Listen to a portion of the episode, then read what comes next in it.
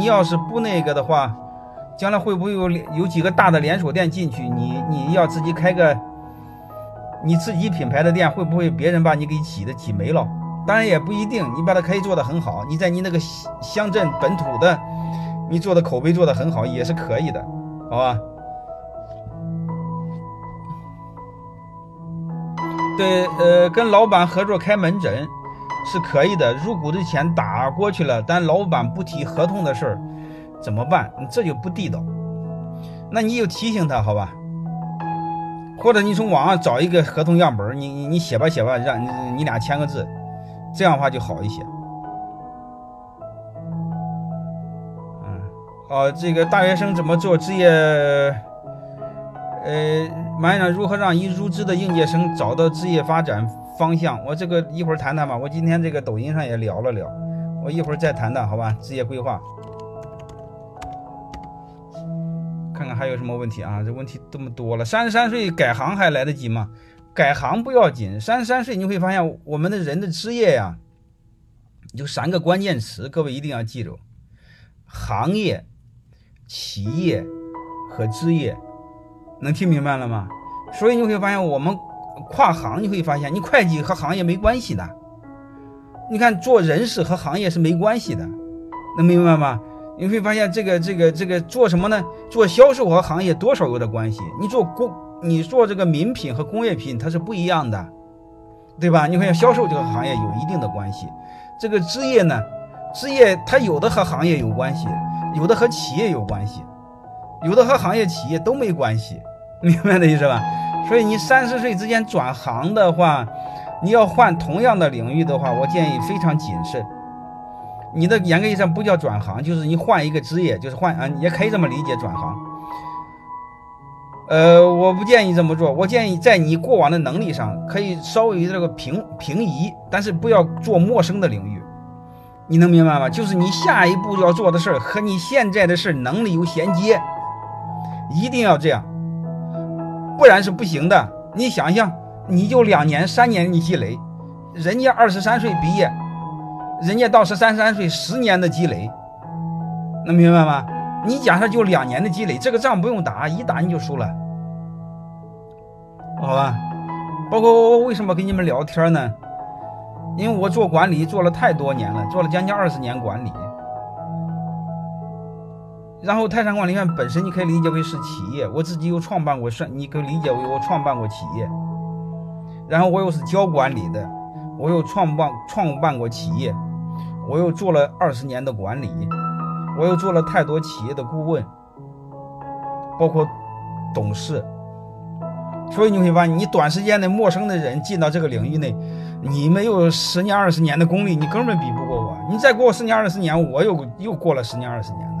好吧，我们大家一定要知道，人生是长跑，人生的胜胜败靠的是实力，靠的实力更关键更关键的就是时间积累的厚度啊！如果我们时间积累的厚度不够，是不可以的，这个没法比，一比就输。你比如这个，我多聊两句，好吧？你比如我们这个武侠小说。包括学中国历史，我们学的所有的东西都是以少胜多。中国历史，我们学武侠小说都是学了个绝招，然后把敌人打败了。然后为什么去深山老林学过学个绝招呢？因为要么他父母被杀了，要么他老婆被杀了。我们你会发现，我们所有的这个文化，你会发现底层是什么？是一种仇恨文化。是一种复仇文化，然后最终他为什么成功了呢？你会发现他学了个绝招，什么天龙八部、孤独九剑，然后要么吃了个东方大补丸，嗯，还有一个你看，在古代就是诸葛亮似的，弄一个什么锦囊妙计，嗯，学了三十六计。把别人别人打败了，各位你会发现我们这个文化是有问题的。第一个，它底层你会发现人的动力来自于复仇，来自于仇恨；还有一个你会发现人的成功来自于捷径，人的成功来自于投机取巧，诸葛亮的那些东西来自于什么什么什么什么什么雕虫小技、阴谋、手腕你看我们这个这个东西很多是有问题的，所以导致我们太多的人是不正常。各位，我问你一句话，你你见过从二战以来吧，就从一战以来，世界上真正的大战，各位你们拍拍良心告诉我，哪一个是以少胜多的？把诸葛亮给伊拉克能不能打不过打过美国？你把一百个诸葛亮给伊拉克，都打不过美国。啊，都不让说美国，都不说了吧。所以我想说什么，各位，我们真正的人生的竞争，锅与锅的竞争，永远靠的是实力，其他都是假的。包括我们教育孩子也是一样，包括我以前我聊过，我儿子为什么我初中开始让他写书，我从初中开始储备，让他准备，将来是会上名校，尽可能上到全球的名校，所以你会发现他提前十年比别人做准备，好吧？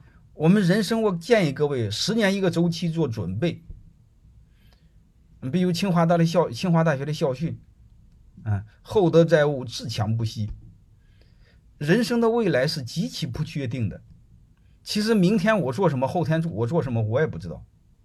你想想，谁他娘的能想起来半年之前能想起来武汉肺炎这事儿啊？所以你会想，半年之前我是不知道我做什么的。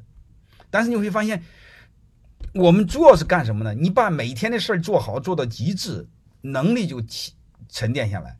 一旦外界环境出现了变化，你照样能应对得了。然后，如果我们有这种心态去做事儿，各位，就像刚才那个同学说的，你你根本就不会焦虑，你对生活也不会焦虑，你对工作也不会焦虑。就像如果你的身体很健康，你根本不用太担心外界气候的变化，是这回事吧？如果你有重病病人，外界变化你就很难受。啊，所以我的一个基本观，不管我们干什么，还是把该做的底层的东西做做扎实，做到什么程度呢？哎，你有足够的能力的厚度，根本不在乎外界的变化，好吧？然后我再多说一点，这个和职业规划差不多，多说一点点。一个刚才我说的，我们判断职业的时候要关注行业，关注企业，关注职业。这是外部的，我一会儿谈环境，在内部呢，一定要关注自己的能力和内部的小圈子，然后再外放大一点呢，你要关注你在这个同行里的竞争力，就是你这个行业的竞争力。你比如做技术的吧，这个技术是个行业，它经常有交流的，在行业的影响力。你比如刚才那个同学做医生，你可以在这个行业的影响力，这个对你是很值钱的。如果这行业影响力你到一定程度，同行经常交流的话，你你你这个单位不行，你随便可以换单位，是吧？还有一个呢，就是你在你粉丝、你的客户当中当中的影响力。你就像我是几百万粉丝，你们算的是我的学生，又是我粉丝。我假设给别人打工的时候，你会发现我什么也不怕。所以这就是我们人生，这就是厚重。你包括外界发生变化了。对这个教育培训行业影响是非常大的，但是泰山管理学院我为什么很坦然呢？这不就是我过去沉淀下来、沉淀的厚度，它能应对外界的变化。那别人短时间内他转就很痛苦嘛，好吧？所以对个人的发展，呃，我简单的聊到这儿，我再多说一点吧，我把那个职业规规划一块说了。这个职业规划呢，我们是刚到企业呢，刚进入企业呢，呃，我们先说三步，好吧？我简单的谈一下职业规划。如果你们有孩子，如果你刚要毕业，或者你已经毕业，一定要记住这三步，好吧？我们第一步是学会管好自己，第二步呢，要学好管好别人。从管自己到管管别人是人生最大的坎儿，因为一旦尝试管别人，就开始要做管理了，是这意思吧？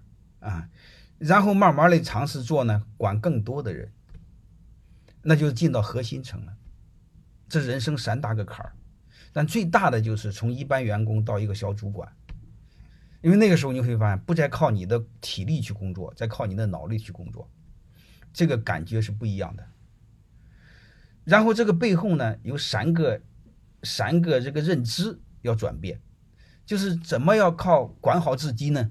就是我们要尝试发现自己的优点，因为你找到了优点，找到自己的，找到自己的优点，说白了是你要找对你做什么，将来之后要靠这个有立足之地。各位你会发现在企业里边，你有没有发现一个现象？各位啊，你工作了十年没关系，好吧？呃，你十年不能说全荒废，你你你你你最起码你年龄长着了，你最起码你你你吃喝嫖赌干过没有啊？好吧，这个不不不用这么不这么这么颓废，好吧？哦，你先听我聊。所以你会发现，我们在刚开始做的时候呢，我我们这个做做员工的时候呢，尝试要找到自己在某一个领域技术方面的特长。你不相信？你看看你单位很核心的人，他一般是从有技术特长，然后晋升到管理领域。你比如销售技术，你比如那个那个那个那科学技术，能听明白了吗？就是他一定在某一个领域有专长。就是靠技术吃饭上来的，你说啥技术没有？呃，你比如这个这个在在打杂，能明白了吗？这个是起不来的，起来也很慢。特别是你比如做个助理，做个办公室主任，这个起来是很慢的，能听明白？所以你要做技术起来的快。你比如做销售技术，刚才说了，你做这个产品研发，它起来的快。所以我建议你，我们做第一段的时候，一定要在一个领域内，一个领域内，最起码你做的企业的第一。然后尽可能再做到你的行业第一，啊，你说行业不第一办不了，你最起码做到你这个行业在你那个城市里边第一，能听明白吗？那样的话，你的老板就会提拔你，哎，那样的话，你就从管理自己到管理别人，人生最大的一个台阶起来，这是第一步。但是第一步你会发现，是别人给了你一个台阶，你不一定爬上去。我见了太多的鸟人。给了的机会，他爬不上去。为什么爬不上去呢？就是他一个鸟人都管不了。你比如我一个大学同学来做一个个体户，他有一次给我抱怨，他说：“马峰啊，我这个怎么弄呢？”我说：“咋了？”他说：“我只能管我老婆加我小舅子，我再多一个人管不了。”我说：“怎么管不了呢？弄两天就跑，弄两天就跑。”我也没治，能听明白吗？你我知道有什么，但是同学有时候不能说太多了。我说。这就没治，所以你会发现，这就是我们给一个机会上一个坎儿，我们上不去，上不去。我我担心，我我分析最致命的一个一个因素就是就是什么？当管理别人的时候，你会各位你会发现，我们一定要注意一个关键词：管理自己时候要发现自己的优点长处；管理别人的时候呢，一定要学会发现别人的优点。但是我们人自己做做人在从底层时候有一个什么毛病？什么毛病呢？老看别人不行，老看自己行，就是满眼都是别人的缺点，呃，自己的优点。但是做到管理者不行，管理者你得颠倒过来，管理者是用人所长，你的满眼都是人家的优点，你得学会欣赏别人，然后别人才会让你管，然后你就起来了。能听明白这是吧？就类似，这是最致命的一个逻辑。从员工到管理者，还有一个最痛苦的一个事呢，你们肯定有一定有体会的。你会发现他娘的给他安排什么事他都给你搞砸了。算了吧，操，还不如你不让你们干，我自己干，毁了，你又下去了。嗯，所以做管理自己简单，管理别人难，难你也得做。就啥意思呢？你眼睁睁看他把事儿给搞砸了，你还得相信他，你还得鼓励他，还得让他干。关键搞砸了，你还得替他背黑锅。哎，你只要这个做到了，你就起来了。啊，就是人生三个台阶背后有三个暗线，三个最底层的东西，你得把它给搞好。就是说白了，做管理者一定要看看看看别人的优点，用人所长，这是第这是第二个。第三个你会发现，如果你再往上走，那就是另外一个了，小概率的事儿。就是刚才我讲那个维度进到核心层，这个底层底层要做什么？你不但要看别人的优点，进到管理者要进到最核心层，你得看自己的缺点。你要看了自己的缺点的时候，你怎么把自己变得很完美？你得用别人的优点补你的缺点，这就叫创业。哎，叫没有完美的人，但可以有完美的团队。所以我们必须人生的三个台阶背后的三个认知做到了，我们慢慢才会这辈子有一个很清晰的发展。然后我再想说，到第三步那个创业那个阶段，那个是有难度的，那成功率是越来越低，就是往人往上走越来越低。你比如我们做的一般管理者，成功率就百分之十，你再往上走越来越低，做到老板百分之一都没有。但是不管怎么着，各位，我也建议你往上走。如果你感觉你在这个做管理不行，那你说你我就喜欢做技术，我也不善于打交道，我就老老实说，你没问题。你做技术也行，技术也是一个序列，也没关系，好吧？所以我想这两个都行，一个是做管理序列，一个是做技术序列，这两个都可以。啊，呃，对，可能你百分之一都不到，好吧？呃，这个我就我就那个聊到这儿，好吧？我职业规划我就聊到这儿。你们每一个人，你们每一个人都。去好好去思考，啊，人是有技巧的，你会发现功成名就的人永远是少数，但是功成名就的人他不一定是都聪明的人，功成名就的人也不一定是勤奋的人，所以人生是有规律的，啊，我们一定要看明白背后的规律，然后坚定的走下去，啊，那个同学老问钱往那个被保护的地方全不。往保护的地方去，那当然了，肯定是。你不是聊过吗？好吧，你你剩下的想象你们自己想，我我简单解释一下你就知道了。如果你的企业，如果你把你买了一个企业的股票，结果这个企业呢不给你分红，啊，退股的时候也不给你退。另外一个企业呢不但挣点分红，啊，退股的时候还是按市场价退。另外还有一个呢。就是你随时可以查他的账，就是说白了，就是他给你的分红，嗯，是真的，他绝对不会欺骗你，啊，别再说这个再被关小黑屋了，好吧？啊，好的，我我尽尽可能的再再再再再谨慎点，好吧？嗯，这是一个，啊，当然还有一个呢，就是还可以继承，啊，还有一个呢，你随时可以撤出，啊，很简单，你愿意把你家的。那个、那个、那个、那叫什么了？那那不让说是吧？说了光疯了。你把你把你家的东西 往哪放？明白了吧？就这么简单。所以你把这个逻辑搞明白就好了啊。好了，当然不是明知故问哈，你不要明知故问。明知故问，那就那那就是，如果是要明知故问的话，那你就是想坏事的，这个是不可以的，好吧？怎么创业才算成功？呃，成功的话，呃。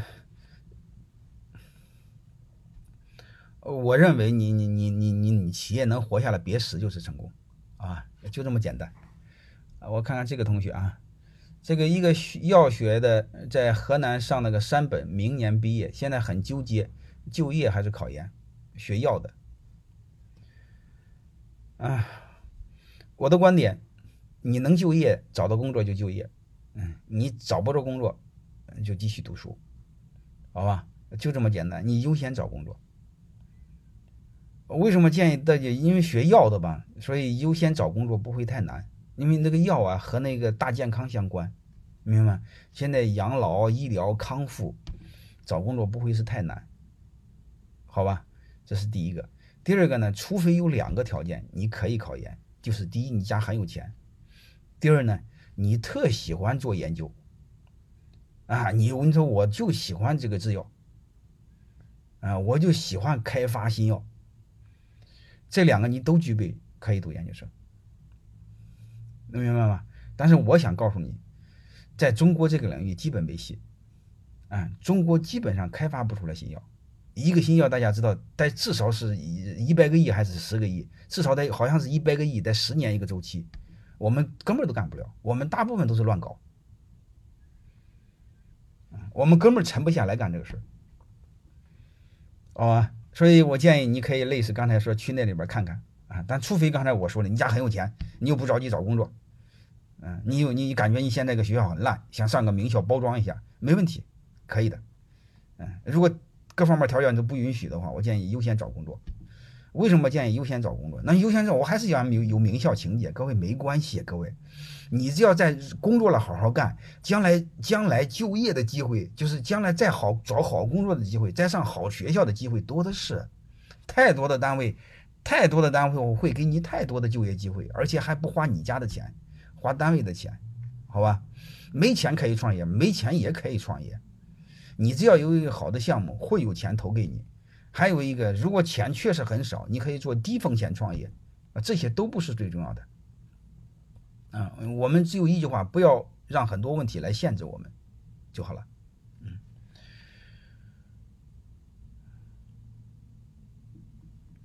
然后我再看看啊，你们那个打赏的前三名，不能让你们白打赏。打赏的前三名，我优先回答你的问题，好吧？如果我这个。回答不了的话，我看不见你的问题的话，你你就私下的联系我的助理，好吧？我的助理会会会会告诉我。嗯。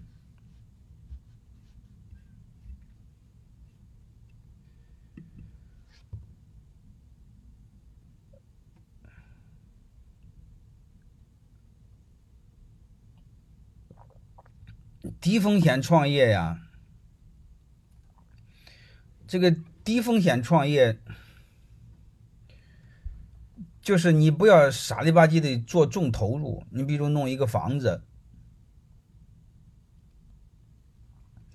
先弄一个很大的投入，弄一个很大的房子，然后做很大的生产投资，好吧？这都是不可以的。你比如你想产品可以让别人代工，你可以先买人家同类的产品，能理解了吧？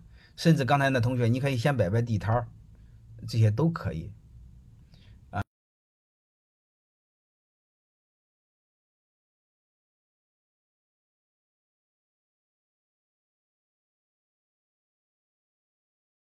怎么创业才算成功？呃，成功的话，我认为企业能活下来别死就是成功，啊，就这么简单。这个一个学药学的在河南上那个三本，明年毕业，现在很纠结，就业还是考研？学药的，我的观点。你能就业，找到工作就就业，嗯，你找不着工作，就继续读书，好吧，就这么简单。你优先找工作。为什么建议大家？因为学药的吧，所以优先找工作不会太难。因为那个药啊和那个大健康相关，明白吗？现在养老、医疗、康复，找工作不会是太难，好吧？这是第一个。